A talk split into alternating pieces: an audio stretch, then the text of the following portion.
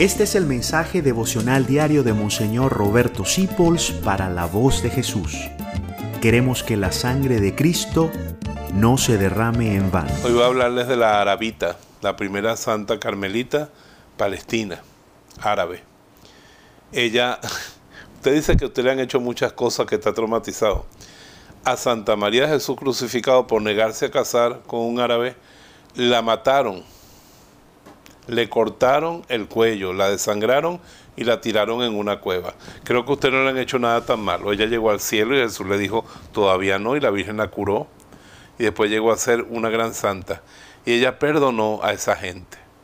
Imagínate, ¿qué han hecho de ti hablar mal? Eso no se compara con que te corten el cuello con una cimitarra. Te quitaron la herencia de tu abuela. Eso no se compara con que te corten el cuello con una cimitarra te golpearon, saliste vivo, ella no salió viva, ella la mataron. Y sin embargo, bajo las lecciones de la dulce Virgen María, que ella no sabía que era la Virgen hasta que al final se lo dijo. Y esa mujer, después de pasar ese trauma, se dedicó a servir a familias pobres. Ese es su, su primer trabajo fue irse de criada de pobre. ¿Quién va a querer trabajar de criado en una familia pobre que no te puede pagar? Pero María trabajaba por ellos y los cuidaba hasta que los ponía en una buena situación y se iba para otra casa de pobres a servirle y la lloraban y la esperaban. Pero ella superó sus traumas. Ella, por ejemplo, tuvo un, golpe muy grande de parte de su padrastro, de su tío que la adoptó. Pues cuando ella dijo que ya no se iba a casar, que ella era de Cristo y se cortó el pelo para no casarse, el tío dijo, hasta hoy en esta casa ha sido como una hija.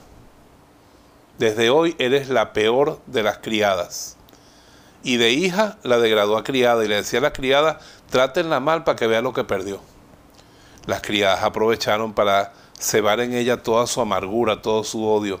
Y sin embargo ella no se dejó vencer por esos traumas, ni por la cimitarra que le cortó el cuello, ni por el tío que la despreció y la humilló a ser la sirvienta de las sirvientas, sino que salió de ahí llena de dulzura, como una madre llena de paz. Tú ves los retratos de Santa María Jesús crucificado y tú dices, qué sabroso habrá sido vivir cerca de esa señora, con esa dulzura, con ese amor que tenía en la mirada. Que ella nos ayude a olvidarnos, a dejar atrás todas esas cosas que nos han hecho en la familia, todas las agresiones, levantarnos sobre los traumas y llegar a ser fuentes de dulzura y de amor como ella lo fue, porque como María Jesús crucificado, aunque usted haya llevado más golpes que un perol de loco, usted puede llegar a ser un gran santo. Lo bendigo en el nombre del Padre, del Hijo y del Espíritu Santo. Amén. Gracias por dejarnos acompañarte. Descubre más acerca de la voz de Jesús visitando www.lavozdejesús.org.be. Dios te bendiga rica y abundantemente.